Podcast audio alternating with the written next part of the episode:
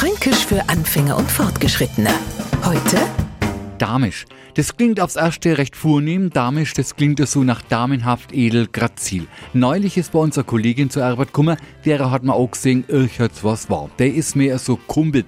Was hast denn du gemacht? War die erste Frage. Und die Antwort, Herr Marv, das war da vielleicht eine damische Geschichte. Und noch hat's erzählt, wer es mit ihrer Steckelshow in Straucheln gekommen ist und nicht grad damenhaft edel oder grazil ist umknackst und hat sie in Knöchel verstaucht.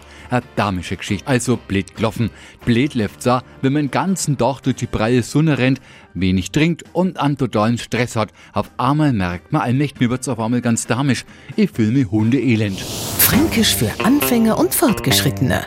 Morgen früh eine neue Folge. Und alle Folgen als Podcast auf podu.de.